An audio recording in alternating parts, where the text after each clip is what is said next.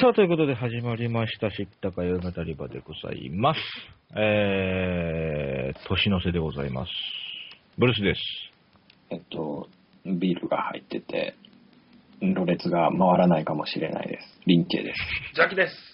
はい、ということで、今回99.9回ということでね。はい。よ100回やろうが、し。はい、ということで、100回記念ということでですね、はい今回は2013年のはい。ベストトホホをあ、ジャッキーが張り切ってる。送りましょう。お送りしましょう。おごめんなさいよはい。ええーということでですね、えーまあ、あのーまあ、皆さんからメールを募集しておりまして、リスナーさん、皆さんのベストの5と途方の3とかくださいねっていう感じでいただきまして、えー今年も何通かいただいておりますのでね、まあ、まず第1部は、そちらをご紹介しつつ、お話ししつつ、で、第2部は、こちら、我々のブルースとジャッキとリンジェのベストを紹介しながらやっていきましょうか。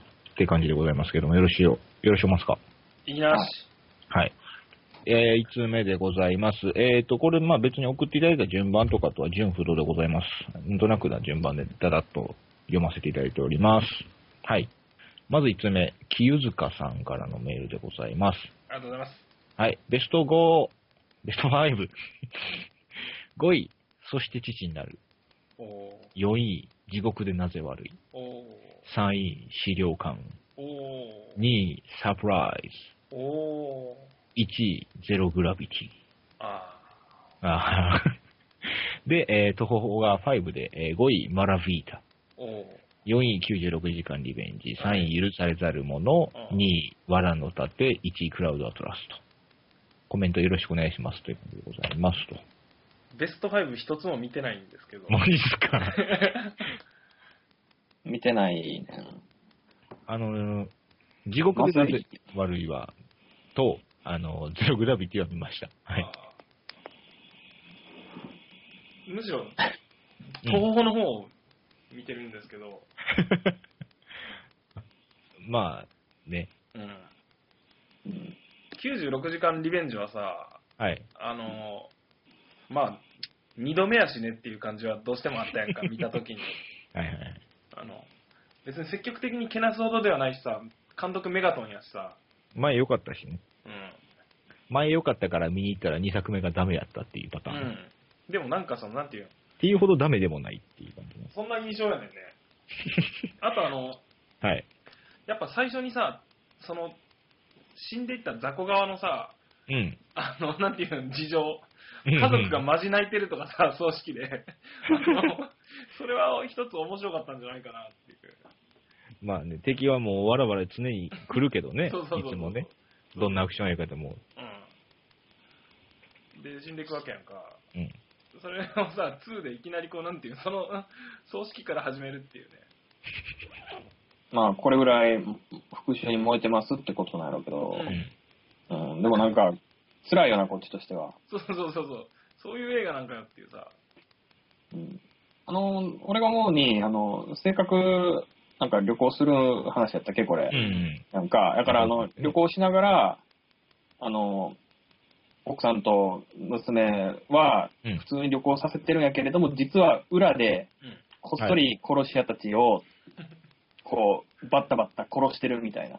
あー、家族にバレないようにミッションをしているってことね。そうそうそうそう。それわざざわざのパパみたいな。すごい血のりがついてる手をさって隠したりとか、それは、いうコメディでよかったじゃん。そんなの別に面白くないやろ、今それやっても。え、そう、あの、リーガム・ニーソンが真面目にそういうことをやってる姿っていう。あー、リアム・ニーソンに燃えたいと。そうそうそうそう。あマッチョ化、どんどんマッチョ化していく俳優のー。。はいはい。この年になってね。あーそうそうあでもマッチョ俳優という前提でのコメディが余計面白いというさ、要はシュワちゃんがさ、うん。あなんだっけ、あの双ジン子グル・オのーザ・ウェイ。あそーうそうとか、ジュニアとかそうそいううやつ。ジュニアとかああいうの、キンダーガートンコップとそか。うそうそう、あ的な視点、そうそうそう。リアム・ニーソン煮詰まるの早すぎるやろ、数年やるんだってまだ。一気に使い切った。あうんでも、トシもう、あれ、いくつーもう還暦やろ、 ?60 歳やで、60歳。うん、うん。もうそろそろそういういじられ方をするそうそう。感じの。リアムじいちゃんやからね。あうーんそそれ考えるとすごいけどね。確かに。ここに来て覚醒したっていうのは。昔はなんか偉人の映画ばっかりやってた感があんねんけど、うんうん。うんで実在の人物。この間リンカーンをやらなかったけど、結局。うん。うんうんうん。てか、このマラビータって、あの、リック・ベストンのさ、はい。結局見てないんですけど、まあね、俺もちょっと気にはなってたけどさ。デニーロとトミー・リー・ジョーンズやろうん。デニーロ、トミリー・ジョーンズで、しかもあの、なんか、えースコセッシが制作組織に入ってる。で、リック・ベッソン監督っていう。どう考えてもさ、うん。なんでなんやろなんで触手が動かず、記憶から消えてたんやろいや、結構デニーロが来日して、あちこちにテレビ出たりしてたの見てたけどね。うん奥さん、ミシェル・ファイファーやしね。うん。コメディなんやろこれ一応。 まあ、多分ね。多分ねっよく知らないっていう。て。よく知らない。うん。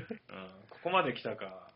いや、わからんよ。これ、リュック・ベソン新作やってことで、ずっと追いかけている人たちは、アウン・サン・スー・チーとかも初日に行ったような人たちがこれをしっかり見てきているわけやから。 まあ、逆に言うと、こんだけ集まって、東方ファイブやからね。うん。清塚さんの。あでもあの、デニーロって最近仕事選ばないやんかう。。あ。うんん。全然不思議じゃないっていう。確かにね。ダメな映画に出ても、まうあ、んそうそうデニーロやしなって思うからねいい映画もダメな映画も、大体同じぐらいの温度と演技で出ているから。ううんん。なんなんやろな。さあ。なんやろ、残りカスで仕事してるのかな、なんやろ。ただ、あの、ろくな仕事来ないアルパチーノに比べるとずっといい、いいなと思ってる。ああ使。い勝手が難しすぎるから。うん。ただ、アルパチーノ最近面白かったんってあれぐらいで、あの、うん。何やったっけ、安楽死させまくってたアメリカの医者の話ぐらいで、テレビドラマになってた。そんなんあったっけあったあった。えっと、死を処方する男って。ああそ。んなんあんねよ。うん、あのねん。確かワウワウかなんかでやってて撮ってみたら面白かったんやけど、ああそれぐらいやつ。そんな。ぐらい。ああ。大演説するシーンがすごいいいっていう。やっぱりかっていう。アルパチーノはね、あうあ、んだからエニーギブンサンデーとかよかったな。ああ。だいぶ戻ったね。いや、仕方ない でしょ。いや、ベベニスの証人とかっていう、それでもちょっと戻ってるけど ね。持ってるな。大学入った頃ぐらいやな、俺が。あと、ディアボロスとかね。いつっていう。冷やかしかっていうね。あのーディアボロスに出るためにスピード2を蹴ったらしいですから。キアヌ・リーブキズ。うん。そうそうそうそう。自分のキャリアを幅を伸ばすために。うん。正しいで。伸びたかなまあいいや。うん。まあ、という感じでございますかね。うんはい。えー地獄でなぜ悪いはね、あの、まあまあ面白かったです。はい。そのシオン。その瞬の、あの、んちょっと痛い感じもあり。なんか評判いいよね。あうん。あとなんかこの資料館は確かタランティーノがベスト10に入れてた。そう、へーなそれも知ってたけど見に行けなかった。サプライズも同じやんな。サプライズもなんか行きたかったんやけどな。サプライズ行きたかったんやけどな。なんで行かへんかったんやろ、俺。あ。悔いの残る一年でした。一人目でそんなに悔いが出てきた。あそう。よし、じゃあ続きまし行きましょうて、えっ、と、ケイシーさんからいただきました。あざえー、3年ほど前から毎回楽しみ聞かせてもらってます。 突然ですが、ベスト、えー2013ベストと方法を送らせていただきます。削れなかったので、ベスト6で。 はい。えー、6位、マドカマギカ新編コメント。テレビシリーズのラストが嫌いだったので、スッキリ。あ、それはもう全く。 5位、悪の法則、バルデムの顔。うん。 4位、アウトロー、最高、続編みたい。リンチェさんの言ってたコメンタリーも最高でした。うん。なんか言ってたんや。3位、ゼログラビティ、目回った。2位、風立ちぬ、良かったです。あ1位、ライフ・オブ・パイ、フィクションの存在意義を描いている映画が好きなので、予備知識なしで見たのも良かったなと思います。アカデミー賞作品賞をあげるならこれでしょ。あはい。で、えー、とほほは逆に1本だけ。えー、とほほ1位、えーキャビン。キャビン見てるまだ見てない。あのーあれでしょ。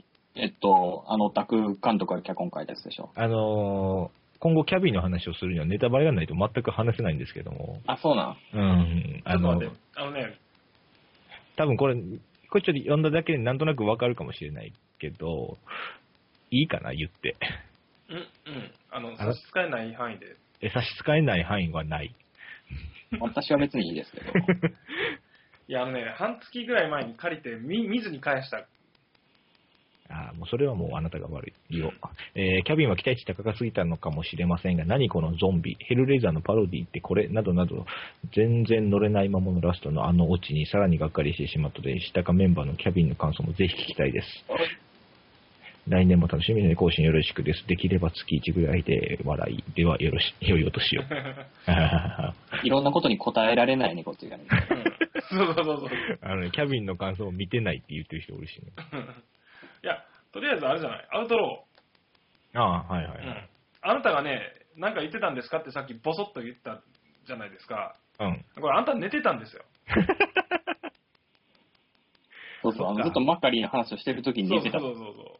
あ、そっか。うん編集では聞いてたはずだけど、まあ、実際話してないから覚えてないよね。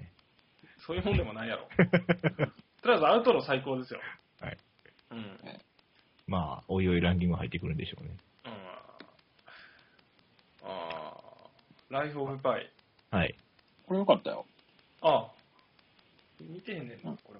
あのねいや、なんかね、こなんれやこそろ。ネタバレなしで、いまいち話しにくいやつやけど。あーこれもそうでしょうね。え、このフィクションの存在意義を描いてる映画が好きなのでっていうのは、要は、あれ、エンジェル・ウォーズとかさ、あと、パンズ・ラビリンスとかさ、うーん、まそあう、いう、エンジェルローズは近いかもしれんけど、実は不幸なことになってましたっていうのを、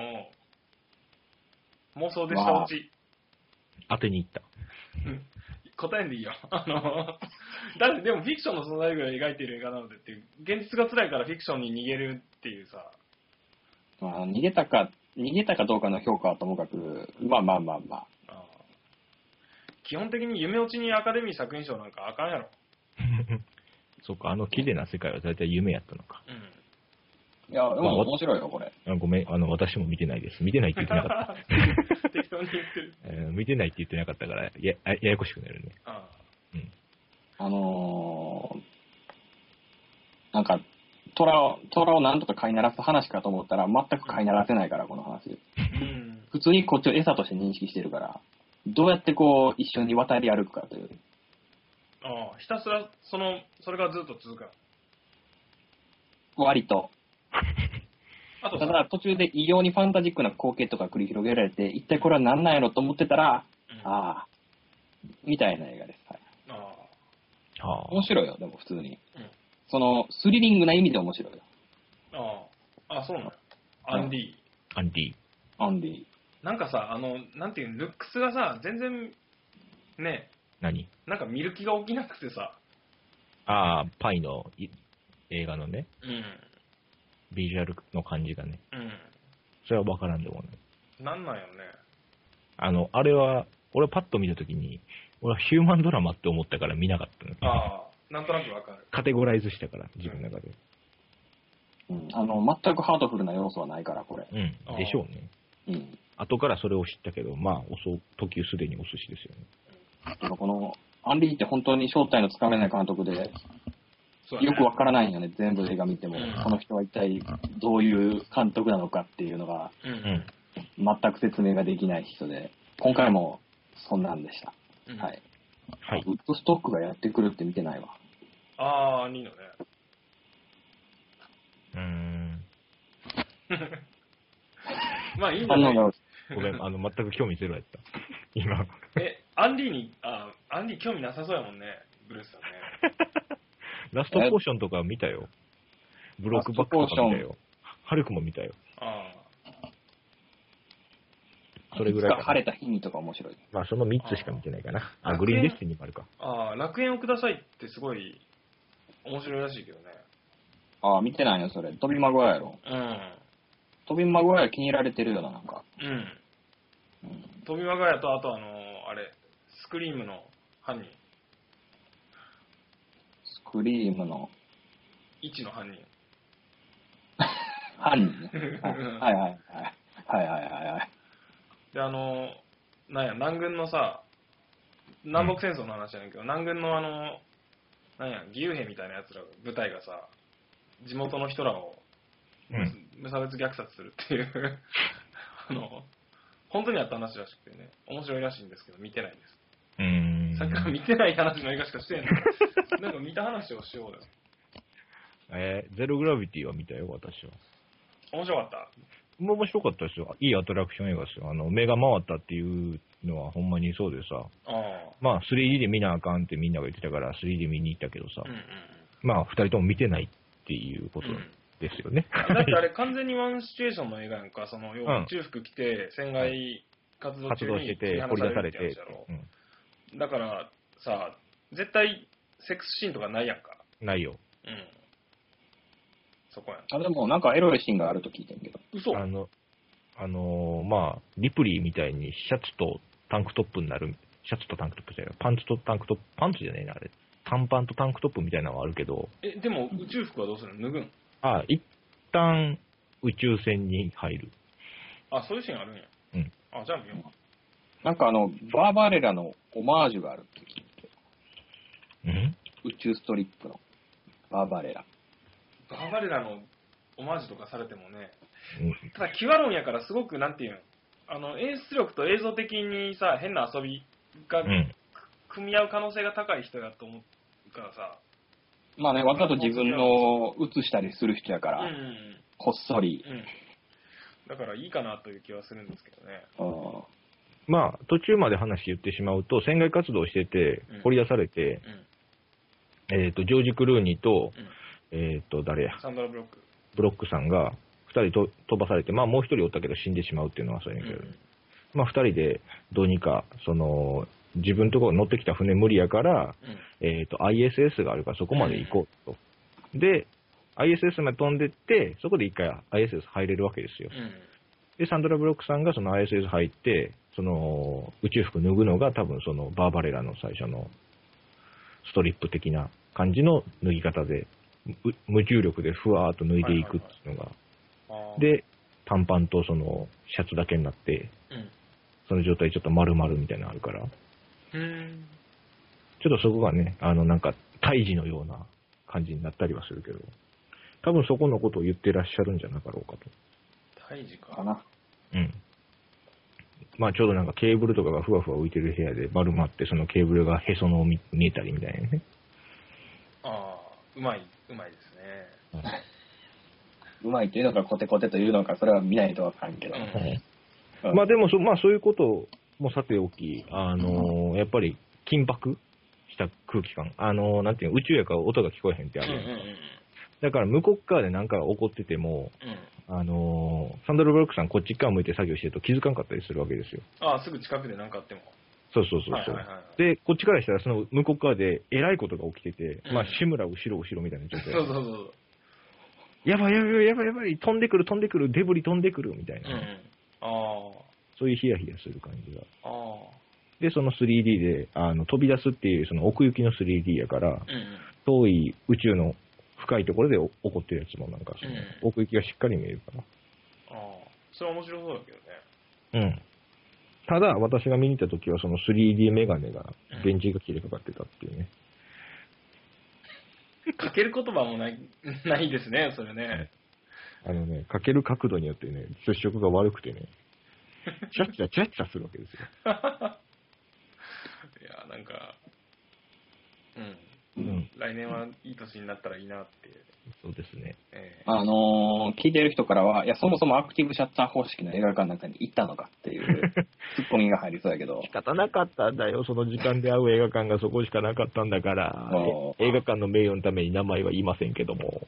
まあうんね。エクスパン D を採用している東京の映画館はい。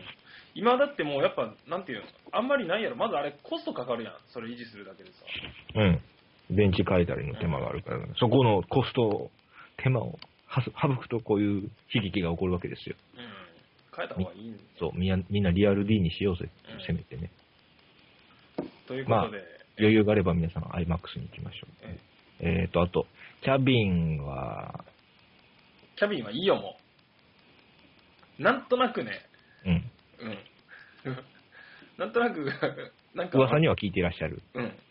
まあ、あのすべては仕組まれていたのよっていう話だから。うん。はいえええ、あのーあれじゃないの、エイプリルフールっていうスラッシャー映画があったけど、あんな感じじゃないのあれより大きな話。あ、そうなんや。うん。ゲームみたいな感じ。こら、詰めない、詰めない。ゲームじゃゲームやけど、ああかつ、もっと、なんていうかな、ふざけた要素もありね。ああ、なるほど。ただ、あの、お前、これやってしまうと、お前、これまでのスラッシャー映画って、お前、全部それかいっていうのがね、えスラッシャー映画、今後、やるにしても、お前、これ、裏にちらつくぞっていうこともね、ー、ああ、スラッシャー殺しなんや。スラッシャー殺しですね。スクリーム以上にスラッシャー殺しの映画なうんや。ん。あの、そういう、まあ、メタ、メタなことを劇中で言うとかじゃなくて、うんはいはただ、その世界観自体がメタです。い。えはい。これぐらいにしておきましょうか。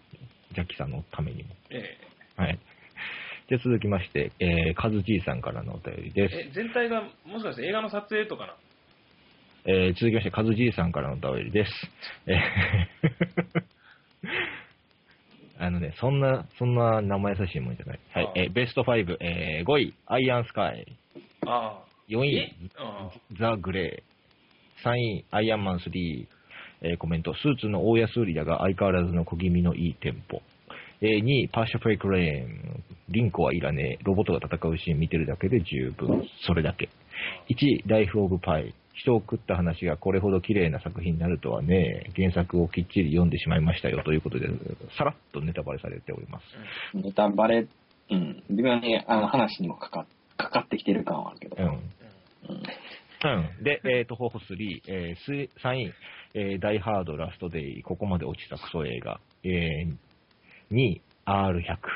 えー全く懲りないクソ映画。うん1位、ガッチャマン。え口あぜんのクソ映画。ー、口は全のクソがもう、もう全部クソ映画というくくりでやっていただきました。素晴らしいです。いや、ありがとうございます。あの、あれじゃない、まずラストでさ、そのなんていうんかな、4の時点で僕的には結構やばいとこまで来てて、うん。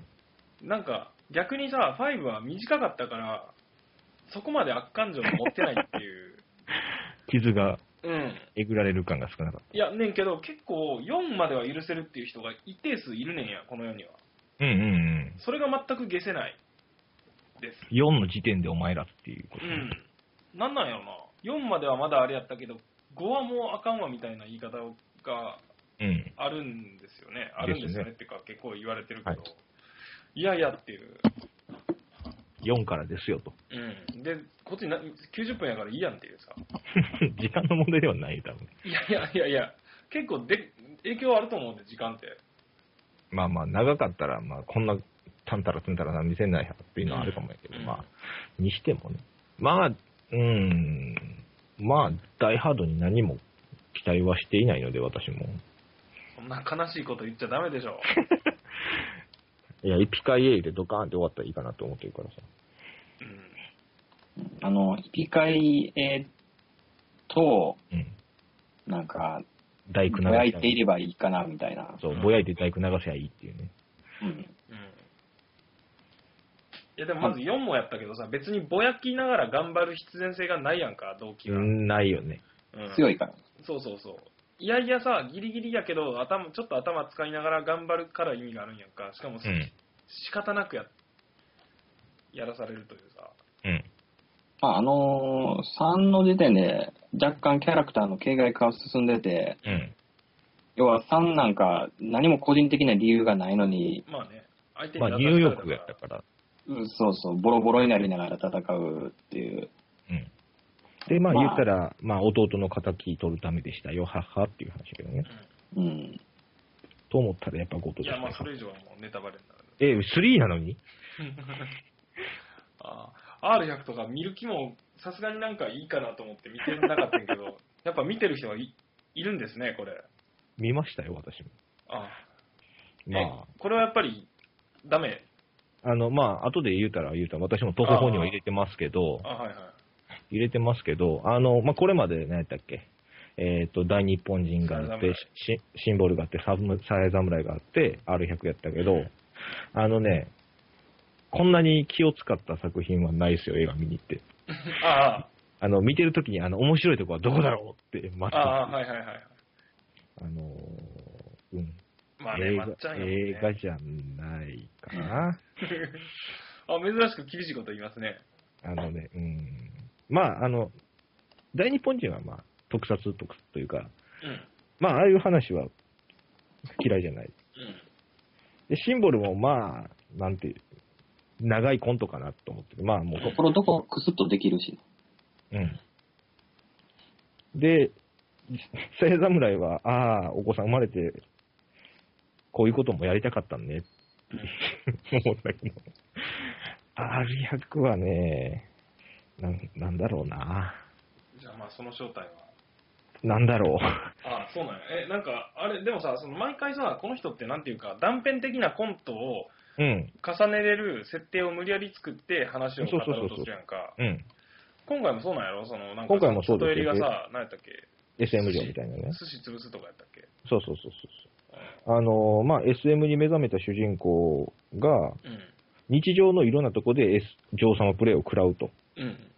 で、その、それを食らうことで、えっ、と、最高の、何、快感を得られるのですみたいなサービスやから、まあ日常のいろんなところでド S プレイをされるわけですよ。うんでそれがさっきの里襟の寿司潰されるとかさ、そういうことで、その、一個一個の、ね、あの、コント、日常での SM プレイが続いて、うん。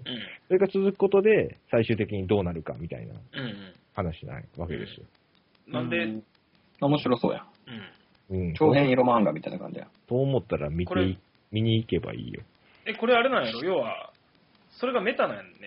ああ、そう、あのね、超メタなとこもあっえ、いや、超メえいやぜ全体がそうやっていうのは聞いてんけどた。さ。うん。まあ言っていいのであればうん言うけ。ど、あのね、合間合間にね、これは映画ですっていうシーンが出てくるのよ。じゃあうん。大巨匠どうのいう映画監督が、えー、この R100 という100歳に達さないと面白いとわからない映画を作りましたと。で、それを死者で見てる映画会社の偉い人たちっていうシーンが、曖昧に挟まんのよ。ああ、なるほどね。うん。なんか、一幕が終わったら、休憩室、休あ休憩で出てきて、あの、 喫煙所でタバコ吸いながら、うん。うん。どうなのこれ。 ねえ、っていう話をするっていう。それも、せ特に説明なく、急に掘り込んでくる、ね、最初にああ。それさ、面白いんじゃないあのね、そこは俺は嫌いじゃないけどね。うん。いや、たてだかさ、う。。うんうん。いや、話だけ聞くとさ、要はその、まっちゃんのさ、その、なんていうか、すごく、うん。あの、現実感のないさうん、唐突なコントみたいなのがうん。挟まって、うん。しかもそれにさ、その最初は自分で申し込んだ込んだとはいえ、無理やり付き合わされるわけやんか、その、うん。うんハゲタカの人がさ、はい。大森さんね。うん、っていうのを重ねる話なんやろ。そういう話。それさ、だって、まっちゃんのためにあるような話やん。と思うねんけどね。うんうんうん。いや、あの、まあ、単に見ててきついっていうのが、最終的に。え面白くないっていう。ああのね、うん、あの、通算でまとめると面白くないです。あー、すごい打率が低かったっていう。 そうかね。ああ。いや、でさ、なんか、その、なんだろう。短いコントがいっぱいあって、それ全部に通じるせ、前提があって、おてか大きなストーリーが、一う応、縦棒として一本通ってればさ、成り立つやんか。うん。なんでそれがさ、ま、まあ、さや侍もそうやねんけど、なんでできへんだろうね。そうなんよね。松山は。松やん。うん。まあ、なんでできへんのやろ多分それが、な。うん。まっちゃんなんやろうけどね。まあね。いや、だからやん、俺が思うに、あの人なんか、まあお笑いにせよさ、何にせよさ、うん。独自でやって、あの、まあ面白いことをやってきて、うんうん天才って言われてきうて、ん。うんうんで、で、まあなんかそういうお笑いとかいろいろ詳しい人からしたらさ、うん。あの、昔のあれとあれと同じことじゃないですかって言われたりもするわけじゃないですうか。だかん。ら結局そのまっちゃんは自分の感性をうん。 100%信じて自分が面白いと思うことをやってきて、うんあの、古きを、まあ、見てはるかもしらんけど、そんなにそれを活かしてどうこうするとかではなく、うん。自分の感覚でやってはるっていう人やと思うから、俺は。うん。だからやっぱそれだけでは映画にしたら足りひんところはあるんやろうなっていう。うん。いや、だからさ、あの、なんやろ、うんいつもダウンタウンとつるんでるなんか構成作家いるやん、なんとか。はいはいはいはい。そいつらだけじゃなくてさ、なんか普通に雇えばいいんじゃないちゃんとした映画のブレーンの人ってことね。まあそうなんでしょうけどね。あと、おそらく、おそらくそうなんでしょう。ああ。でも多分さ、そのなんやろ、自分の感覚で信じて、バシッて形にしたものが、うん。なんていうかその、要は既存のあれと全く違っていいっていうのはさ、まあある意味その、なんていうかな、その自分をさ、うん。そのアーティスト的な意味で自の自分を信じてる人間からすれば一番気持ちいい展開なわけやんかう。ん。でさ、まあ1回目はそれトライするのはいいやん。うん。でさ、ダメやってんからお前諦めろよっていう。まあね、あのー今回の R100、うん。これまでの作品と違ってね、あのー配給会社が松竹じゃなくなって、ワーナーブラザーズになってるのよ。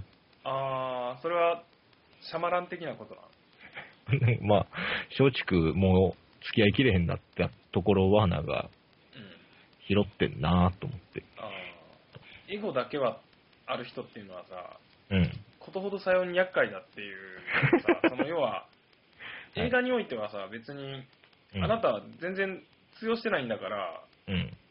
ねえっていう。うん。まあいいねんけどさ、作れる環境がある分には勝手に作ればさ、まあいいや。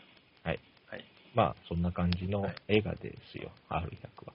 あと、この人、アイアンスカイとザ・グレー入れてるけど、これ、去年やろ。んアイアンスカイはいいんか。アイアンスカイはどうだ年末やったっけグレーは去ザ・年グレー、去年の8月やろ。うん。まあいいんじゃないまあね。あの、トニー・スコットシーンでトニー・スコットが褒めた映画ってことで今年入れるみたいな。あ死ぬ間際に褒めてくれたあ。よはいみはたいいはいなはい。。死アぬイア前ンスに。カイもまあ公開は去年かあなあ。まあ、でもまあ、まあでもそう、ほとんどやってなかったから、今年やからね、そ DVD。う。まあ、公開してないからね、そもそもが。そんなに。まあ、そんな感じでございます。えー続きまして、えっ、と、チントロさんからのベスト5です。5位、ザ・マスタあー。4位、地獄でなぜ悪い。ーあ3位、パッション。2位、資料の腹渡。1位、えーゼログラビティとライフ・オブ・パイっていう。ー。あのさ、はい。パシフィックリムが今年は席巻するんやろうと思ってたけど、意外とさ、ライフ・オブ・パイとゼログラビティじゃないなんか、ゼログラビティは、うん、あの、評判いいのはね。しかも最近やしさ、これ公う開。んで、えーとりあえず、とほほ、えっ、と、3位と2位がなくて1位、悪の法則。で、えーベスト、えーコメント。ベスト1位は漂流物2作です。ゼログラビティは何も言わなくても1位です。ああ。ライフオブパイは良かったし、抱き合わせときました。んおまけうんえー、資料の腹渡は名作リメイクにしてはかなり興奮してたのではない。奮闘してたのではうない。んと。奮闘。えー個人的には映画館出た後の満腹感はこれが一番だったかも。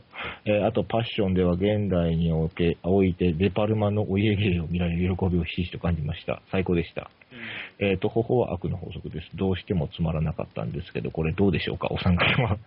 えーそんなわけで100回おめでとうございます。これからも時々また配信してください。楽しみにしてます。ありがとうございます。ありがとうございます。デパーマ。あファッションね。見に来たかったんやけど、見れんかったね、これ。あ、見てない。見てないっていうね。 やめちまあのえ。ねいや、この中で、やめちまえいや、この中で一番悔しいのがザ・マスターでさ、ああ、はいはい、はい。 PTA の。うんこれみこれもその半月ぐらい前にキャビンと一緒に借りて見てないっていう あすごい見たいんやけどね あ。あの、他の人と一緒に見ると多分すごく気まずくなる映画って、うんあの、エイミー・アダムスがフィリップ・シーマー・ホフマンの、うん。あれを握りながら手こきするシーンとかが延々と、へなんで民家ってんやろ。え、延々とじゃないけど、あの、うんそういうのばっかりやから、ああザ・マスターザ・マスター、そうそうそうそう。ああの、ホアキン・フェニックスも、あの、完全に性依存症みたいになっててー、うんうんあの、戦地とか行っても、海岸で、あの、女の形に山を持った、あの、砂浜の砂の中に、あれを突っ込んで、コスコスコスコスやってるっていう。マジザでそうそうそう。ザ・マスターベーションや、それ。そうそうそうそう。ザ・マスターベイターそれ面白いやんうん。クソ、借りようと思って借りんかってん見けたどかなった。な年まのあ、そせういいうに。側面だけじゃないけどい、や、そりゃそうでしょうよ。い色、味付けがそんなんやかあら、あうん、あの人とは見ない方がいいっていう。ああはいはいいやシーマン・ホーマンはさだってあのむ昔「ハピネス」って映画でもさうん。なんか養女妄想かなんか しながら思いっきり自分で手こきしてた手こきって言わんのか抜いてたしさ、ザ・マスターしてたかうら。ん。まあ、ね、だから何って、だから何やねんけどさ。 何まあいえいえ、フィクションの方がやっぱりね、しごいてなきゃダメなんだなと。うんはい。うん。そんだけ。ああの、のこの映画面白いのはあのホアキンとフィリップ・シャーマン・ホーマンのうん。バディものじゃないけど2人の映画かなって思って見てたら、う。うんん。意外にエイミー・アダムスの存在がすごく大きいっていうああ、あれやろ、確かフィリップ・シマホンマンがさ、なんか裏ぶれた宗教のやってて、で、ホワキン・フェニックスのカリスマ性に惚れ込んで、こいつ雇おうと思うっていう話じゃないいやホアキンが生存症でボロボロになって戦争から帰ってきてやろ。でフィリップ・シューマン・ホーマンっていう明らかサイエントロジーのあの人を元ネタにした教祖がいて、うん。うん。で、彼にカリスマ性を感じるみたいな話。で、あの入り浸るようになるの。あはいはい。ホフマンに入り浸るってことね。そうそうそうそう。で、フィリップ・シューマン・ホーマンも、このホアキンが作れるあのオリジナルの酒みたいなのがあるんだけど、うん。それにはまるっていう。うん。依存関係になんだよね、この二人が。はいはい。変な。うん。で、このフィリップ・シューマン・ホーマンを実は裏でコントロールしてる感じのうん嫁がエイミー・アダムスっていう。ああ。見ますよ。ちゃんと見ます、ちゃんと見ます。で、まあ、地獄でなぜ悪いが意外と強いっていうところもあった り、確かにね、そのシーン。まあ、なんだろう、映画好きだったら面白いっていう、もう、なんまかあ無理やりな言い方やけどね。ああ。まあ映画作る話だしね。うんヤクザの構想の現場で映画作る話。あの、ヤクザの構想の現場で映画作った、うん、その話。あのー、なんやろったね。国村さんが組長で、娘さんが、まあ、タレントやってるわけですよ。うん。うん。で、奥さんが、あのー旦那さんの国村さんを守るために、うん。えー、殺し屋が来たんを返り討ちにして逮捕されてて、うん。で、逮捕されている、まあ、留置、留置所じゃないん留置所か。うんあ、というか。えー留のところに、まあ、国間さんが嘘をつくわけですよ。うちの、嘘じゃないか。うちの娘が、その、まあ、芸能人デビューはしてて、その後、えっ、と、今度主演の映画やってるから、あの、出所したらそれを見せてやるよと。うで、ん。実際にその、写映画を撮ってたけど、その、ブッチして娘さんが逃げてもたから、うん。代わりにどうにかせなあかんっていうことで、それを映画にしようと。まあ、そこにあの巻き込まれた、えーまあ、娘さん二階堂ふみちゃんやけど、そその子が、まあ、うまいこと使えそうやった道端にいた弱そうな男を引っ張ってきたり、うん。うん。あと、それと同時、並行で話が進んでた、えー高校生の時からずっと映画を撮ってる人が、うん。映画を撮ってるボンクラたちうん。とたまたま交わることで、気の狂ったような映画を撮り始めることになるっていう感じかな。でも映画好きにとってさ、そんなんやろ、映画自体がうん。テーマとかって結構危険やんか。まあね、あれ見てるけど大さ当たりか大外れかっう、ていうんあの、なんだっけ、み、み、あみなんか自分で、なんやろ、おしゃれ映画みたいな。おしゃれ、ミシェル・ゴンドリ違う違う、あ、おしゃれじゃないな、あの、なんやろ、日本で一番有名な劇作、コメディ、三谷さんあ、そうそうそうそうそう。なんでそれが出てこんかって。いや、まあ、あの人のなんか、なんやったっけ、清須会議じゃなくて。その前えのーと。前ぐらいのやつ。あの、マジああか。、マジか落ち武。者の前、そうそうそうそう。落ち武者。はい。あれとかさ、うん。結局、今年になって見てんけどさ、うん、今年になって。やばくないえ俺はベスト10に入れてんけど、あれ。そうやったっけあれ悪くはない。いや、なんかさ、やっぱ、うわあなたのそのせ映画感はちょっと僕は違うわみたいなのがあるとさ 、うんとことん無理やん。ああ、まあね。自分のハマる価値、価値観ハマらんかったら無理やからね、うん映画に関してね。はい。まあ、その、なんていうかな、その映画をずっと撮り続けてた、その、まあ、長谷川さんことの、まあ、映画ボンクラが、映画の神様はいつかチャンスをくれるって言ってたそれが今来たっていうことでうね、ん。最後まで気の狂ったように映画を撮り続けると。ああのーそう確かに今言った方向性が合わなかったらっていうのはすごくあって、うん。あのー映画好きならこれを見ろみたいなやつあるやん。うん。にはたまらないみたいなコメントがついてるやつ。あ。う。うんん。あれだけ書かれると、いろいろな方向性があって、うん。わからないよねっていう。うんだって、あの、なんだっけ、あのニューシネマパラダイスを見て、うんテレビでしか映画を見ていないうん人にとっては何の面白みもない映画かもしれないから、あれは。うんまあ映画館で見てないとね。えでもさそれも嫌じゃないうんいや要はさ映画館で見るあの楽しさっていうのはもちろんあるけどさそれをさなんか普通に絵面として見せられたらさスクリーンに映し出されるあさ映画を見に行った時に映画を見てる人たちそうそうそうもいるよね1秒間に何個もあのとかってさ、うんそその感動はさなんか普通に別に共有したくないしっていうかそのそんな簡単なもんでもないやろっていう横から映してどうこうっていう、っていう話。うんうんのは嫌じゃないうん。逆に冷めるっていう冷めたんですよあのニューシマパラダイスを見てすごい冷めたんですよあ、そうなのね。うん。いや、わかるよ、確かにねその映画館は正義だと思ってるし、一番居心地がいい場所ですけど、この世界でね。うん。でもなんか、ふーんっていう、そうそうやって描かれるのを見ると。はい。はい。まあ、ただ映画を見て楽しんでる人の笑顔は正義ですよ。いや、唯一それでいいなと思ったのは、イングロのうんヒトラヒドラー。ー。 そうそうそう。 あの、喜んでるね。嬉しそうな顔ね。うん。それを見て笑ってる自分と全く同じ顔なわけやんか。うん。あれは良かったですよ。あれはいいけど、なんやろな、なんかニューシネマパラダイスはなんかそれをさ、尊いものとして描きすぎでさ、もちろん尊いし、自分もそれはすごい好きな瞬間やねんけど、うん。ねっていう。あとあれ映画を見ることの感動っていうのはあくまで例えやんか。うん。その何か他人と共有し合えるツールでしかなくてさ、ない感じもちょっとしたっていう、その要はなんか、ちょっと本当にそう思ってんのかっていう気がした。うん。はい。うん。というか、押し付けがましいなっていう気もするし。そうそうそうそうそう。そういうこと。そういうあこの、ビーカインドリワインド見た時も思ったよ。とうん。ああ、あれはね。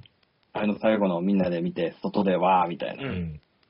いや、涙ほろりな感じだね。あれはなんかさすがにさ、ちょっとありえへんやんか、街中がさ。で、せ整理しに来た警官もみんな腕組んでいいね、みたいなさ。うん。あれ夢落ちじゃないかなっていう。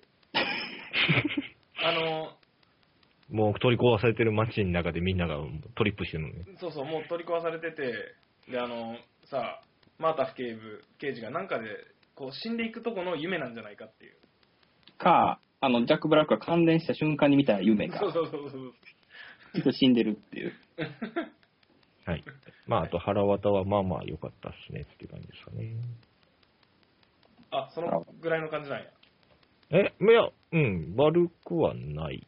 ああ。まあでもよね、ブルースさんにとっての腹渡やっていうのはね。まあ、結局腹渡ですから、あの、一番テンション上がったのは一番最後やったから、私は。うんまあ、見てないとあれですけどね。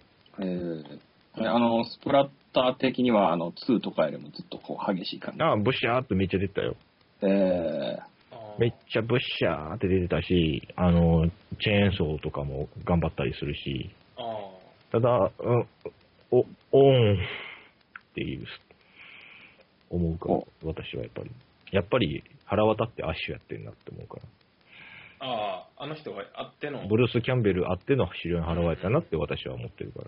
あやっぱそれを超えることは違う。まあ、単なるあの、なんていうの、山を、山小屋ホラーとしてはね、ーうん。いいかもしれないけど、腹渡じゃなかったら俺は褒めてたよ。うん。うん。ー、うん、まあ、一人芝居やからな、あれ、もともと。まあね魅力は。だからまあ、腹渡じゃない映画としては良かったと思いまうん。す。はい。はい、えー、じゃあ続きまして、えー、続きまして、ペンネーム、まるで気持ちが迷子の子猫さん。ジャガーさんね。ですね。はい。えーはいえっと、知ったかい語りは、えー祝100回おめでとうございます。えー200回、1000回目指して配信頑張ってください。ジャッキさん最高という、ジャッキさんの大ファンの方でございます。はい。 1000回目指して。はい。やべ、200、200回ってあと、同じだけと、年、年重ねたから。テープ落ちてるから、もっとなんか先やから。 頑張ろう。えー5位からすいません、読みます。えーキャプテンハーロック。えー時代に合わないと思った歌詞は思い切りと、えー聞いて消せたり、大幅に変えたり、えー旧作の主題歌流したりし、ね、合わせてきないで、えーなんたらかんだで洗練されたデザインや世界観、設定など十分楽しめました。もっともっと面白くなりそうなのに惜しいと。え、そんなに、これいいなんか見るからにだるそうやと思って、なんかオリジナルと変えたところがいいという評価をうん。していらっしゃる。いらっしゃる。わかんないけどね。うんあの、すあんごまくりこ熱いコメントをいただいてたのですいません。ちょっと、ザクッ、ザクッと切りました。小栗旬やろ。うん、まあ。声がね、ううんん。それぐらいかな演技もかな、知らんけど。ああ、モーションキャプチャーというか。うん、あでもあの、ここ数年。あ、違うわ。えお小栗さんじゃないよ、モーションキャプチャーパフォーマーは。あ、そうなんだ。えーいやなんか、あの、ここ数年のなんか、うん。リアル系の日本の CG アニメあったけど、なんか、ほったらけの島とか、ああ、ああいうのに比べると、だいぶ見たいなと思うーうん。やつが予告では流れてたんだけど、うん。うん、見に行かなかったっていう。はいなんとなくわかるけどね。うん、はい。えー4位、トランス、えー、俯瞰でエレベーターがあって主人だけで、どんな対策映画への VFX より興奮しました。ドイツ版のブルーレイは日本語字幕収録、モザイクなしらしいです。ロザリオどうすあほうムーン、えー3位、ムーンライズ・キングダム。クソおしゃれ映画じゃなくて、ウェス・アンダーソンというジャンル映画。えー2位、ノーワン・リブズ。たまたま強盗グループに襲われたルーク・エヴァンスが実はシリアルキラーで強盗たちをボロクソンするという設定だけでもう最高。アイデアの数々も素晴らしかっあた。これ北村隆平やろ。ああ。えー1位、孤独な天使た ち。えー秘密基地、こもるようなワクワク感。隣にドラッグの禁断症状で具合の悪そうな美人の姉。ちょっとずるい選曲の数々。洗練されたクールでドライな映画でした。えーベルトルッチ監督の手によって最強で理想の姉キャラが提示されていました。あんのえー、ベルトルッチか。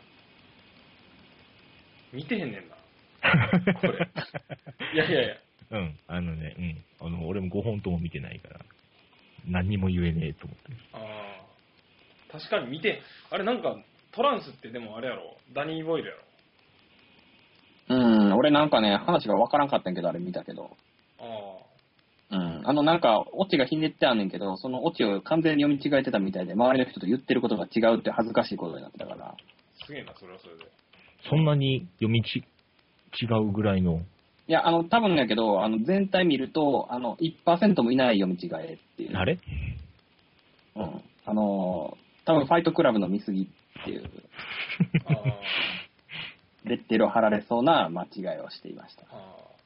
面白いよ、でも、あの、トランス、ずっとトランスミュージックかかってるし、うん。なんかさ、いや、あのね、これが結構不思議なところで、うん。あのーダニー・ボイルさ、うん。あれは良かったんですよ。あの、サンシャイああ。ン。なんかさ、で、あれは映像自体はどっちかっていうと、別にカメラそんな動いてないっていうかさ、ひたすら光がピカーってなって、うん。で、トランスミュージックっていうかさ、あの、アンダーワーはいルはいドはのい曲がかかる、ガンガンにかかるっていうさ、うん。それは良かったんやけど、なんか、なんていうのかな、実際に走り始めてからさ、うん。なんかね、合わなくなってきた、あの、何やったっけ、あの、インド人がなんかクイズ番組でズルするやつあるやん。 ズルしねえやつだ。あ、ズルせえへんやつやったっズけルしたと疑われるやつ。あと疑われるやつか。あれとかさ、なんか、すごい鬱陶しく感じてさ、ダニー・ボイルの演出が。なんかね、合わなくなっちゃって、うん。見なくなった。うん。あの、なんやったかあとなんか、どんくさいやつがさ、なんか、岩の割れ目に落ちて。 127時間。そうそうそうそう。あれとかもな、なんかね、語り口が嫌いで、なんか最近、ダニー・ボイル離れがすごくてさ、どこからやろうと思って。ちゃんと見直さなあかんなとは思ってんだけどさ、うん。28日後まで。そんなこともないか。その辺か28ヶ月後を取ってくれればいいんじゃないかな。確かにね。な。うん。 確かに。なるほど。えー、と、方法3。3位。うん。えー、最後が、あ最後のあれが異様に盛り上がりますが、時間を置いて冷静にななるとそれだけ。あ、キャビン。キャビン。あー2、サイレントヒルリベレーション。えー、強いて言うなら東方法。強いてか。えー、予算が減ったせいもあるけど、予告の時点で着ぐるみ、ロビー君の安っぽさ、壁に書かれた血文字の適当感など、えー、細部の適当さがぜ、えー作品全体の印象を大きく下げてまーますと。えー一番面白かった箇所がマルコン・マクダウェルの無駄遣い。あーメールですね、はい。えールーパー1位です。えータイムパラドックスの矛盾点を放棄した制作の姿勢が本当に気に入らないし許せないっていう。あー。え、矛盾、ででも、え、そんな話だったっけ、これ。いやいや、あの、なんやったっけ、喫茶店でさ、ブルース・ウィリスとあの、ひょそんなろっことしたとはもうどうでもいいんだ若者が。よっていうね。そうそうそうそうそう。いいんじゃないだってさ、うん。そもそも、あの、バタフライエフェクトとかの話をし始めると、うん誰かが過去に戻ってきて、なんかした時点で未来確実に相当変わるやんか。う。うんん。うん。だから、そういう矛盾点は放棄しないと話進まないよって話をしたんやろ、あれ。まあね、ブルース・ウィリスやから許されたっていう。いや、まあ、そう、 言っていい、言っていいやつと悪いやつがいて、ブルース・ウィリスはいい側の人間だとは思うけどね。うん。あとさ、ルーパーさ、うん。なんやろ。あの、と、今年の初めか、だから。うん。年頭やったから、うんうん良さもちょっと忘れ始めてるっていうそうのそが。うそうそう。で、あとなんか、あの公開前にさ、うん。こうワクワクしてたわけですよ。あの、ブリックの監督やしさ。はいはい。あの感じは今一切自分の中にもう残ってな いっていうね。ただ思い出すと面白かったんやけどね、あのほら、ラッパ汁とか。うん、ラッパ銃とかさ、あとその処刑シーンでさ、はいはいはいあれ、なんていうんタイムトラベルしてくるのはさ、マジでただ単にコマ1個飛ばしてるだけやんか。うんうん。パ何もッてくるってそういそうそうう。そうあの。あの感じとか逆に新しかったやん。うん。要はさ、昔の映画とかってさ、特殊効果が難しかったからさ、あれやればいいのに逆にやらずになんか粉煙上げたりぐらいはしてたわけやんか。うんうん。稲妻がバチバチそうみそうたいそうな。そうそう。で、全裸とかさ、うんそういうのが一切ないっていうのは逆に新しいなと思って。うん。気づいたら次の瞬間送られてきてるっていううんのがねうんうん。で、確かにそうやん。っうん。本当はそうなんやろうけどねうん本当って分からんけど。ていう面白さとかね、結構細かいところ考え直すといい良かったはずやねんけど、特に印象にないっていう。そうね。急に老けて急にハゲるとかね。うんうん。あと好きなのはあれやけどね、未来から来たやつをおびき出すためのあの拷問方法。あ過去のルーパーをあ、はいはいはい、傷つける。だんだん傷つけていったら、だんだん腕がなくなっていくっていう。あれ花賢とい。うん。あとあのガキ。どれえ、あの、だからさ、あの、なんだっけ、農場のさ、あの、うんあああ、ー運命ね。はよ殺せよっていうの。 はよブルース・ウィリス来てくれとか思って。いや俺はあれ結構好きやねんけど、あの子役。うん、すごいと思った。うんマジ怖い。あ。うん。あの、この話、あの、なんていうか SF 的側面とかも、ううんん。側面の細部とかもすごく好きなんやけどう、ん。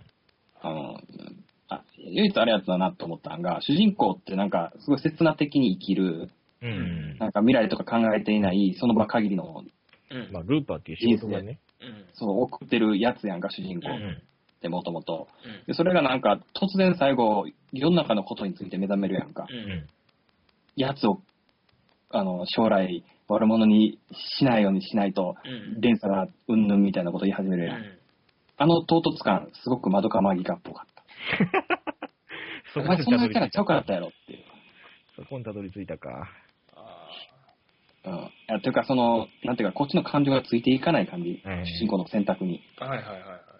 うん。急に綺麗なエンディングを迎え始めるってことね。そうそうそうそう。まあ、あの、あえて説明するなら、あの、彼の母親の話とちょっと被ったっていうのはあるんやろうけど、ううんん。うん。あの、境遇が。うんでも、それであれやるかって言ったら、多分やらないっていう。うん。まあのがなね、んか確かにね。確かに、あの、確かにその、見てるこっちの感情が追いつかない感じは確かに。そう、あそこ、てか、あそこだけやねん。なんか、すごい、すごく、すっ飛ばされた感じやうんんの。なんか、あそこさえ、なんか、ちゃんとしてれば、なんか、泣けたんじゃないかって気がするんだよね。確かにね、そのなんていうかさ、あの、変化していくことの、その変さを、できるだけなだらかにしていこうとして、あの、なんていうか、むちょっとずつハゲていくとかやったわけやん か。そんなとこにこだわるよりも、もっと、なんていうか、観客の心理考えろよっていうね。うん。そうそうそうそう。まだあの、女を助けるために死ぬとかの方がさ、しっくりくうる。ん、まあまあまあね。うんうんあの、とか、考えるとあの、バタフライエフェクトってきっちりしてたなっていう。あええあ。ご丁寧にねはいはい。そうそう、最後、ヒロインと会わなかったことにすれば、みんな幸せになるっていうことに気ぃついてそうするって話だけど。ただ、あとさ、そうあいうののやなうん。あの農場の女、おばはんというか、うん。がさ、こう、誘うシーンのなんか生々しさ がさ、ちょっとこの僕の童貞心に恐怖心を覚えてしまってんけど。あ、そう。結構あれ、なんかエロくて好きやん。いや、だからそのエロエロくて好きやねんけど、あ、女性にも性欲がっていう。あ あ。 何言ってんねん。い通常営業ですけどね。えはい。えはいまあ、サイレントヒールリベレーションは、うん、残念でした。監督変わったやつやんな、これ。かんキャラクターウベねボ。ウベボルじゃないんマイケル・ J ・バセットっていう人。腕ボルやったらもう、もうこんなレベルじゃなかったような気がするけど、みんなあの。まあ、前はクリフト・ガンズ。ーうんあの、超絶オタク監督をやってたからさ、超絶オタクに作ってあって、ディテールすごい凝ってあって、あその、うジェボダの人やろ。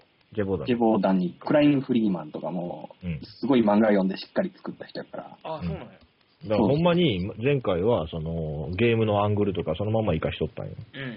カメラアングルとか、おーおー、ここ、ここ見た見た見たゲームでゲームでみたいなしっかりやってくれて、うんまあそこの主人公が母親に変わるみたいな、ちょっとそこら辺の変えるもうまいことやってはって、よかったのに、うんあのにっていう感じの2でうすよん。まあ、なんか、あの、リビレーションともかく、。うん。あの、この前のクリストフ・ガンズさんが今度、なんか美女と野獣をやるらしくて、ああー、へーちょっと良さげ。あおそらく、あの、アクションシーン満載なんじゃないかという。うん。あのディズニーのビルト野獣。うん。ディズニーの映画としてやるのディズニーじデゃィズなニい。ーじゃなくて、えっと、確か、え、どこやったっけな、フランスの映画として作るのかなうんうん多分。うんまあディズニー原作でできないよね。うん。まあ、このサイレントヒルは、えっ、と、ゲームでいうとこの3かな元にしたやつで。遊園地とかあ、ああ、はい。出てくる感じで。ですが、っていう。うんまあ、ま、マルマルコム・マクダイルも無駄遣いでしたけどね。あー気の、気の違ったおじいちゃんみたいな感じで出てきて。はいはい。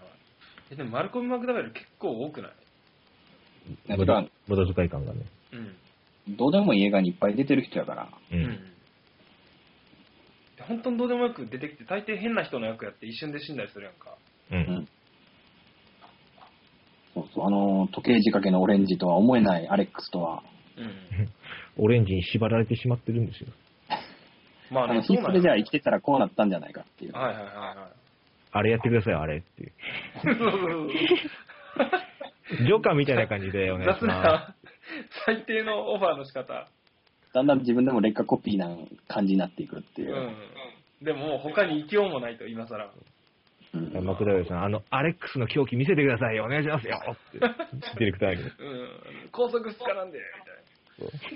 ドゥームズベイ確ビかあーのマジ、マジそんな感じだったもんな。うん、確か、あの、北斗の拳出てなかったっけ龍剣役で、師匠役で、え実写のそうなんや。出てたよ、確か。あ、ほんまや。95年、北斗の拳。あ、ほんまや、龍拳役。龍拳。ひどいなドゥームズデーとかちょっと最近良かったけど。うん。いや、でもあ、ーやっぱ同じやんか、扱い。同じやね。まあね、ハロウィンのルミス氏とかちょっと落ち着いてたけど。ああ。くだらさん、お願いしますよ。なんかもう、オファーしてるやつの顔まで浮かぶもんな。いや、見ましたよ、見ましたよ、オレンジ。そうそうそうもう70とかでさ、もういい加減、いい加減にしろ、みたいな。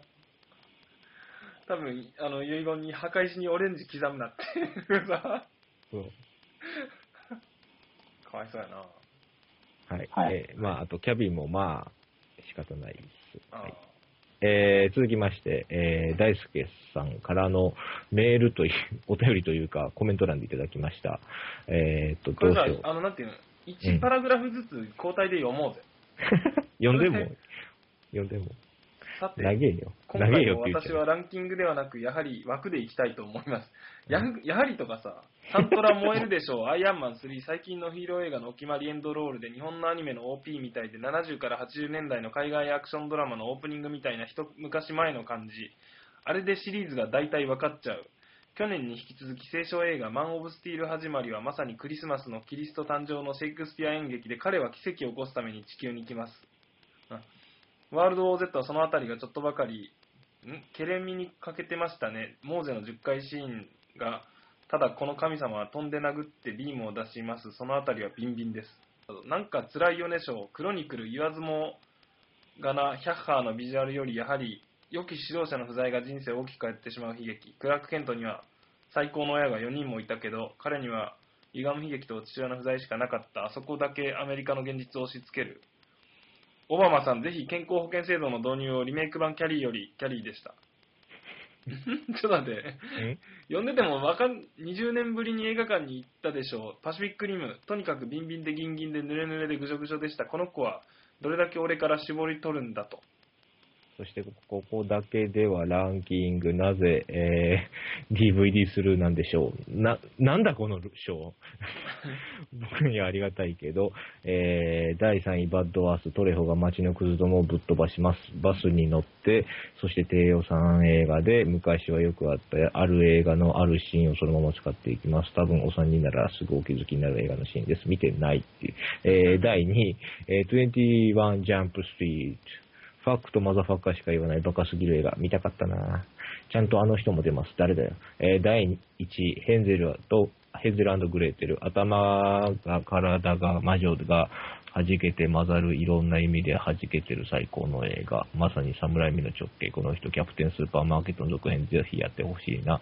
えーそしてここに、いいもうやるギレルドも遺伝子、ほんと2が楽しみで、もうやらないかな、なんたらかんた入れらる。ものね。うん。はい。えーっと、うん最後に今年のエロ美人はジャージ・ドレッドのヘレ、えんレナ・ヘディとオリバー・サルビー。おぼこい感じが逆にエロい。頑張ってる子なのに金髪なのがエロい。若いエロはやはり口元でですね。熟女の方はにじみでエロエロス。目線、オーラ、チンコ髪きちぎった後の唇最高です。ただおっぱいを見せてくれないのがちょっと不満。その点、フライトのナディーン・ベラスケスは、おっぱいもあそこもバッチリでやたらパンチラもあって、ロバート・ゼメキスが心配なレフェールでした。今年見た大作にエロ美人が不在なことがおっさん心配です。さて、今年のクリスマスのダイハード、グレムリン、バッドサンダー、そして、レア・エクスポーツ、あサンタ輸出するやつな。うんああ、を見ながらチキン食べて、聖夜を、聖夜を過ごしてください。そして、聖夜をね今年を。PS、ジャッキーさん、綾瀬はるかちゃんと剛力あやめちゃん、どうですか人間でビンビンでぐじょぐじょ濡れるんでしたかいや剛力あやめちゃんは別に何でもないですよガッチャ、ガッチャ。あガチャマン見たかって話かな。っていうことですよね。あ綾瀬はるかは、なんか、なんか見たかっていう。いやちょっと待ってその前にあの、うん。ヘンゼルとグレヘンゼルグレーテルかあの DVD スルーで今年出たやつ。あれ DVD するやってんねうん。知らんかった面白かったよ。うん、いや、らしい。まあてか、あれだまあっまあて結構な話題作だったんじゃない向こうではね。うん。そこそこ。あその、こフそこァンタジーをちょっと変えてみました系の中では結構う。うんん。ってい来う。てる感じの。ブラザーズグリム的な。うん。う。ん。ジャックと天空の巨人とか、スノーホワイトとか、白雪姫とかあったけど、うん。へえ。あ、そうなんや、D、あれ DVD するやったんや。知らんかった。うん。そうやね。あれ、デッドスノーの監督やろ、あれ。あ、そトミー・ウィルスああ、そうそうそうそうそうそなんかね、カーペン、昔のジョン・カーペンターの映画を見てるようなう。あ感じの映画で、すごく良かったですよ。あ。ああ魔女が飛ぶシーンも基本ワイヤーでやってるし、はいはいはいはい。へえ。丁寧でした。ファム系なんですね。ああ。あとさ、ジャージドレッド、そんななんか、うん。エロいシーンあるリメイなるほク。どねだから女優は確かに、あの、うんエロいなと思って見てればエロい。 エロさを探しに行くのね。うん。あの、多分みんなは、あの、カーラーバンの方見てるから、そんなに気づかない可能性があるけど、ああ、はいはい。カーラーバンのあの、青ひげを見てたりするから。うんうんああかからはまあエロくはないやろ。うん。いや、でも、あの、女性から見ると可愛いとかいう評判が、ああ、ドゥームやね、やっ ぱり。カール・アーバンといえば。まあ、スター最ト後自らウイルスを打っね。て、ウイルスを打ったザロックと戦うという。化け物化したザロックと戦うっていう。うん。ああリリックにも出てたっけ誰がカール・アーバン。なんか、キャスティングされて、あああ、リリックの方ね。ピッチブラックじゃなくてね。そう、リリックの方。ピッチブラックも出てんのか出てないよね。出てないよ全然覚えてないわ。でこの頃多分、彼の顔はあんまり認識していない。うん。うん。彼の顔すごいあっさりしてるからね。うん。多分、ドゥームで認識したもん、俺。うんうん、ドゥームやね。うん。で、戻って、ボーンスプレマシーを見て、あ、この人か、みたいな。はいはいはうん。だって、ロード・オブ・ザ・リングでも認識してなかったからね。エオメルね。エオメルなんだね。まあ、今年はトゥームル、トゥ、トゥ、んスター・トレックと合わせて2本出てましたねって感じ。い。カラバン。カラー版。うん。リリックもまた来るしな。う引き続き出るのん。出るみたい。えカラーバンがギャラクシーバトルに入ってるで。え、だってカラーバンってあの、あれやろ主人公の警官やろあれ違ったっけえ、なのちゃうわ。うん、違うんだ。カいい加減すぎる。えっと、バー、バーコ司令官って書いてあるけど、全然覚えてないな。うん。あと司令官やるような年じゃなかったと思うで。うん。まあそこはリリックやし。 うん。リリックやしね。はい。ありがとうございまあした。と、あと、なんだろう。うん、なん、うん。あ、クロニクル。ああ、クロニクル。あ今年の映画って感じがもうしなくなってきてんねんけど、まあ、出たんがだいぶ前やからうね。ん。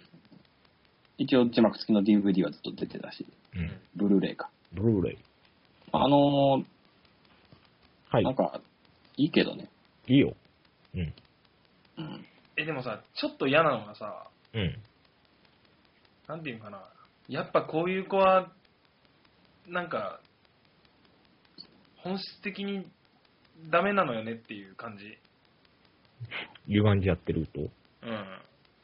まああのー若者だけであれをやったのがまずいっていう話やろきっとあん中にちゃんとした兄貴分がいたら、もうちょっとちゃんとなったと思うんやけど、いやいやいや、だからその、父親がいない家庭がやばいとかさ、そういう、なんていうんかな、なんかな、その、同性親がダメなんでしょとか、いうレッテル張りを全然、こう、なんていうんかな、抜けてないというか、肯定してるというかさ、うんレッテル側も、ああ、やっぱ親父がこうな、こういうやつだと、なんか、こうなるよねって言って、ガキは勝手に育ってさ、っていうまんま、で、それが嫌やっていう。ステレオタイプ的ではあったね。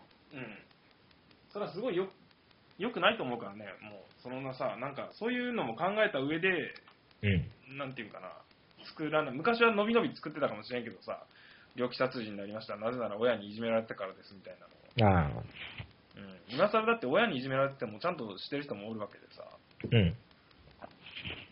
まあ、親に愛されてるのにとんでもないことになる、あの、ハロウィンリメイク版もあるしな。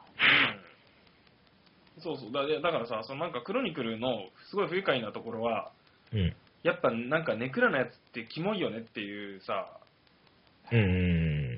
で多少さそのなんかと能力身につけてちやほやされてもやっぱりゲロ吐くしキモいよねっていう で結局阻害されっぱなしでさうん。何やってもダメでキモいキモいって言ってみんなに阻害されてうん。で結局仲良かった仲間うも、仲間たちもね。そうそうで強行に走ってしまうっていうさうん。いや、まあ、あと仲間にあんま恵まれてなかったっていうのもやっぱりあるけどね。うんいやでもなんかなんていうんかなそれしかなんなんていうんかなそのなんかちょっと発想が薄っぺらいというかまあまあまあね。うんスクールカストって怖いなって思って。まあねうん。あとさ、あの、うん何あの、カメラのやつ。ポブ。うん。もういいよって思う。あのさ、はい。確かにその、なんていうんかな、思春期特有のその自意識というのを自分にカメラを向け向けることでさ、うん、取っておくってういん。で、能。力を高めていくことに、どんどんそのアングルもさ、豊かになっていくやんか。うん。カメラ飛ばせるようになるから。っうん。ていうので表現したのはすごくうまいと思うねんけど、うん。それだけでは到底足りへんからさ、関係ないニュースの映像とかってだんだん繋いでいくやん。ああ、はいはい。とか、その、最後の、あの、うんクライマックスでは、その、いろんな警警察のヘリとかもね。、とかいろんな画面使って。はい。でさ、そうなるとさ、なんていうか、その、どこのカメラの絵やねんってう。いうんことね。っていうか、よくこんなん探してきて、無 理やり繋いだな、テンポよくぐらいに思ってさ、そうなると、なんていうか、編集の意図をしか見えなくなってくるわけですよ。うん本来その映画って編集の意図ってのは気にせずに続けて見れるものなのにね。はい、そもそもは主人公が撮ってたカメラでしょ、うん。でも違うの入ってるよねっていうことは誰かの意思が介在してるよねって話。そうそうそうそうそう。誰かが見つけてきて、テンポよくさ、ポンポン繋いどるやん、画面みたいな。うん。で、それがさ、最後のクライマックス、なんかその、それが切り替わりすぎて面白いっちゃ面白いねんけど、うなんんか、バカっぽくて笑えるというかさ、うん。なんかもういいよっていうか、その形式にする必要あったんかよっていうのがね。うんうんっていう意味で、あのね、残念ながらやっぱり、最初のやつを超えてないと思うわけですよ。最初のやつ。え、あの、何やったっけ学生が森行ってファクファク言ってるやつ。ブレアウィッチ。あ、そうそうそうそう。あれはさ、うん。まさに見つかったものですっていうことやんか。あさファウン現ド場フッテーで。ジやんか、うんまさに。まあ、クローバーフィールドも一応それやけどね。うん、そうそうそう。クローバーフィールドもそうやし。で、クローバーフィールドは金かけたっていうさ、それうにん、それにね、うん。回収出てきて。うん、なんかね、やっぱ、なんていうのかな、その要は視点でさ、その思春期の不安定な感覚とかを示したっていうのはすごく新しいし、意味があるし、頭を使ってる、うん。だ撮り方と描きたいものっていうのがきちっと合ってると思うけど、それ以外は別になんか、もういいよっていう。まあ、だか超らさ能力もんとしてはまあ面白いけどね。うん。そう、だからあの、大宮地区みたいに最初はそれでいいけど、だんだん劇映画にしていけばいいなっていう。うんうん。ポブであるがゆえのやっぱりうん。拘束というかね、うん。そこはあるけど。まあでも映画として全体としては楽しかったから私は好きです。クローバーフィールド。最後はいいよなね。なんでクローバーフィールドあ、クローフィールドじゃあクロニクル。最後はテンション上がるからね。あとあのー、何やったっけ、デビッド・ボーイの音楽聴きながらさ、ジギ、あの、なんかこう、よっしゃって言って、お父さんの消防服着込むシーンがすごい好 き。こいつダメやなっていう。で、マスクつけてさ、近づいていったら、バレてるっていうね、 おお前アンドリューだろみたいな。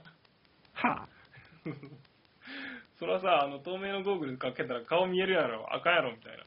あぁ。のおい、おい。この手の映画で、あの、ジャージーデビルプロジェクトっていう映画があって、うんああ、うん。あの、ブレアウィッチの前の年にやったやつなんだけど、うん。あの、面白いよ、あれ。そうななんんだ。か、うん、面白いよ。なんか、どっかにあの、ツインピークスの再来やとまで言われてたけど、へうえ。ん。まあ、結構ね、終盤衝撃的なことが起きるから、あうん。いいいいですよ。あの、ブレアウィッチやねんけど、あはいはい。ブレアウィッチが多分パクったんやと思うけど、はいはうん。いいんですよ。いいんですよって話だけど。い。うん。じゃあ今度見よう。多分、DVD 出てるのかなわかんないです。あと、なんだ、あとなんだっけな、話なんかなんか気になった。あ、21ジャンプストリートは見ようと思って見れなかったです。見てたら多分いいと思ってきました。ああ、好きそうやね。チャニング・テイタムとジョナヒルってういう。ん。面白かったよ、これ。ぬぬぬぬぬぬぬはい。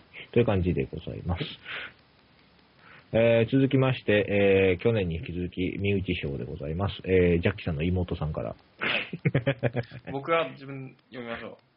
えっと、ベストの10位。はい。ルパン三世 VS 名探偵コナンザムービー。まさかの。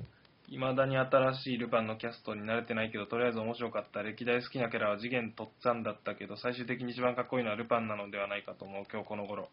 はい。 9位、96時間リベンジ。ポスターだけでご飯3杯いける。8位、はい。トランス。マカボイ祭り。フォー7位、マーサあるいはマーシーメイ、ヒューダンシー萌え、若干小さいけど、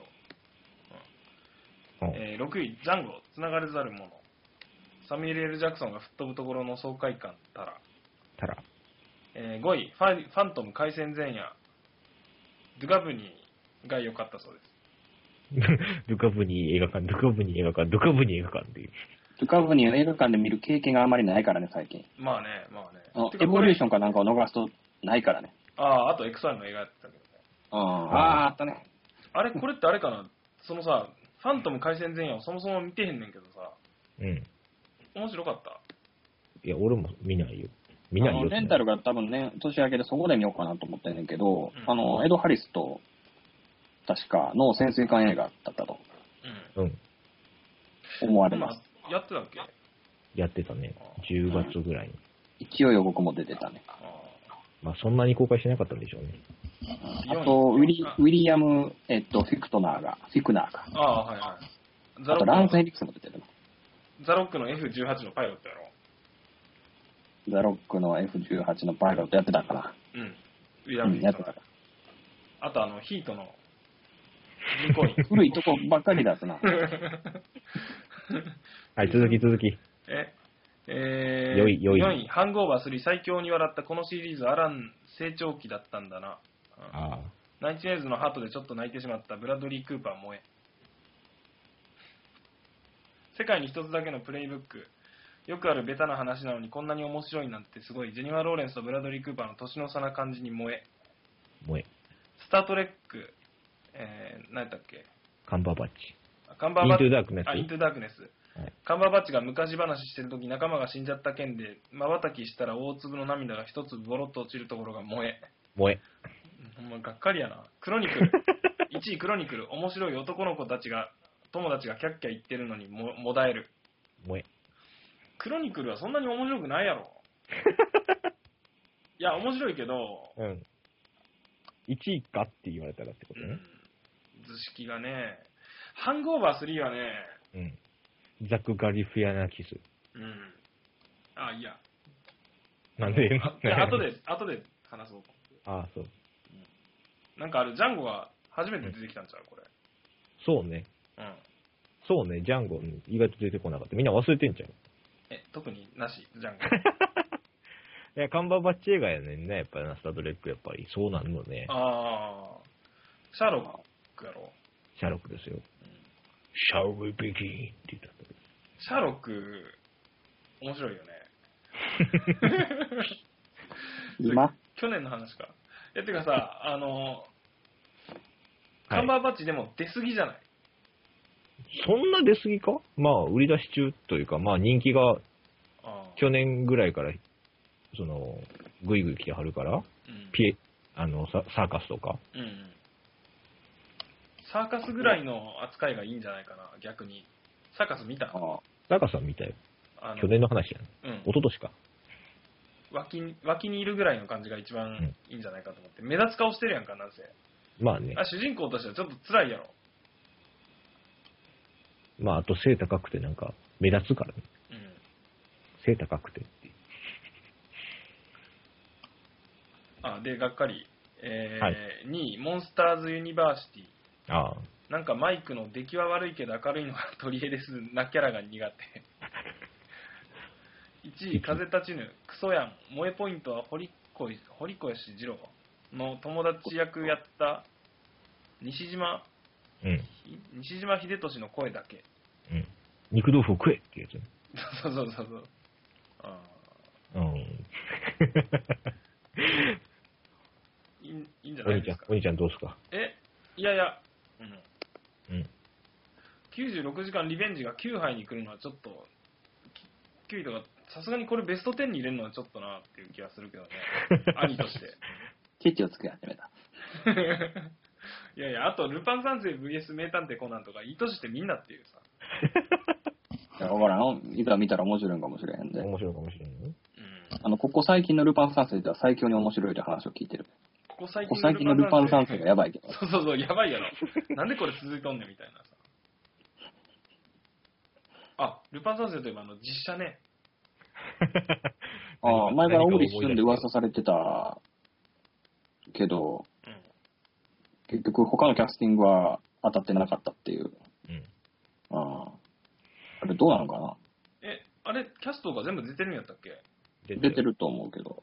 あ、マジでうん。あれ、ああのなたが黒木五一いや、黒木メイサが、あの、藤子ちゃんやったっけうんあ、あの、なんかさ、日本のセクシー、森行と一緒にね。そうそう、セクシーキャラを片っ端からあの黒木メイサがやっていくんじゃないかあっていう。あでも俺、そんなに、そういう、うふんみたいなセクシーさを全く感じないからさ、あの人かー、うら。ん。クールビューティーの声からね。いや、言い方あれやけど。いやいやいや、これは、政府の陰謀なんですよ。そ何、何がかって思うやん。その、要うは、ん黒木メイサをあらゆるメディアにまず出すと。ううん。で、あらゆる人のお茶の間でさ、要はその世代的にもさ、ルパン三世からそのヤマトからさ、森行とか全部やってた、そのあらゆる世代に浸透するわけやんか。うんうん。で、黒木メイサさんは、沖縄出身なわけですよ。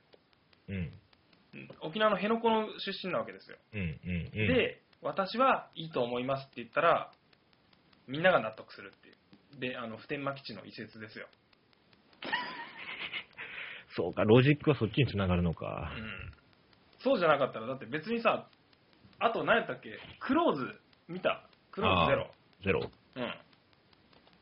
あれここにいる意味のない。そうそうそう、あのあれの扱いさ、すごくてさ、黒木メイさんの。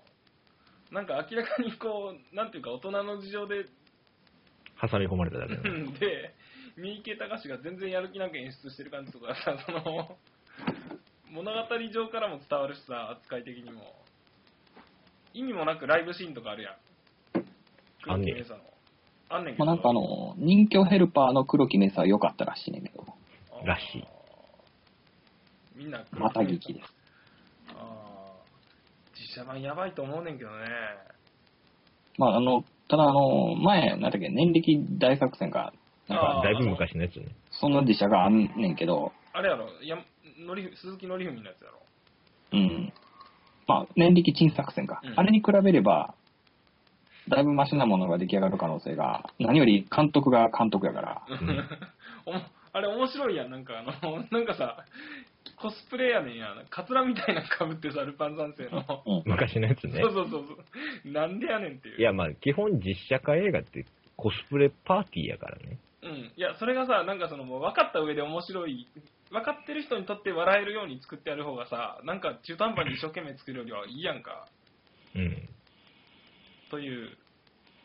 うん。まあでも、今回監督が北村隆平やからさうん、うんうん。案外こう、そうそうそうそう映像的には見れるものになってるんじゃないかってう。いう。ん。そんな話も、そうそう、確かに。進撃の巨人もね、樋口監督になりましたあんで。あ。ああで、スクリプトを直す人が、あの、町山智博という。ああ。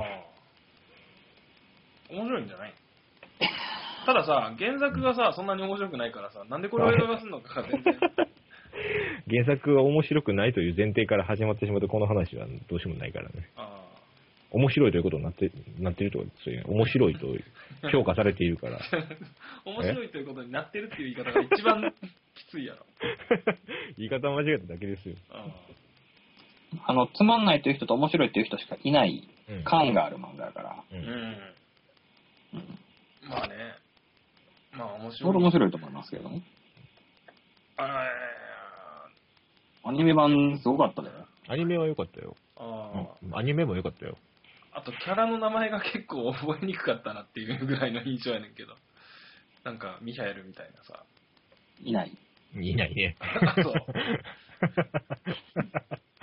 もう本当に覚えてないっていうのが分かりました けど。まあまあ、それはもう来年か再来年か。ああ。あれ再来年かなあれあの、あれじゃなかったっけ告白の監督がいるんじゃなかったっけだからそれはおじゃになったのよ。いろいろで、あの、ちゃんと原作筋を再現した感じのうん樋口監督がやると。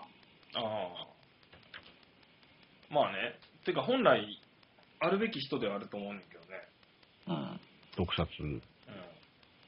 まあ、というかまあ、あれなんよ、2時間で原作同時量が多分無理やから、うん。まあ、無理やと思うねんけど、うん。これね。うんうん。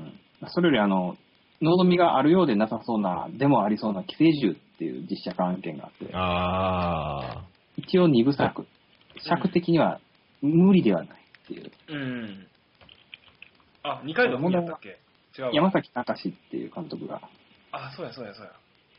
え、で、あれやろ、あの、二階堂ふみじゃなくて、あの、あっちの方の、その相方の人、誰だっけそのシオンの映画で相方やってた人。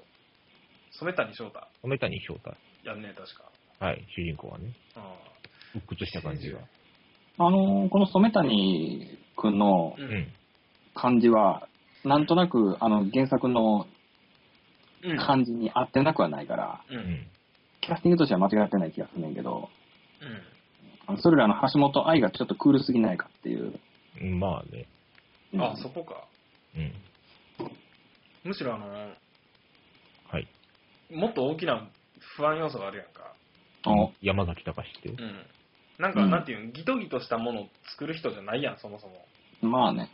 というか、あの、原作って結構感動できるストーリーになってんねんけど、それを感動できる感じの演出にしちゃう人やから、多分この山崎たらして、ああ、中瀬に。ムーディーな音楽で包んで、ムーディーというか、うん。う。うんん。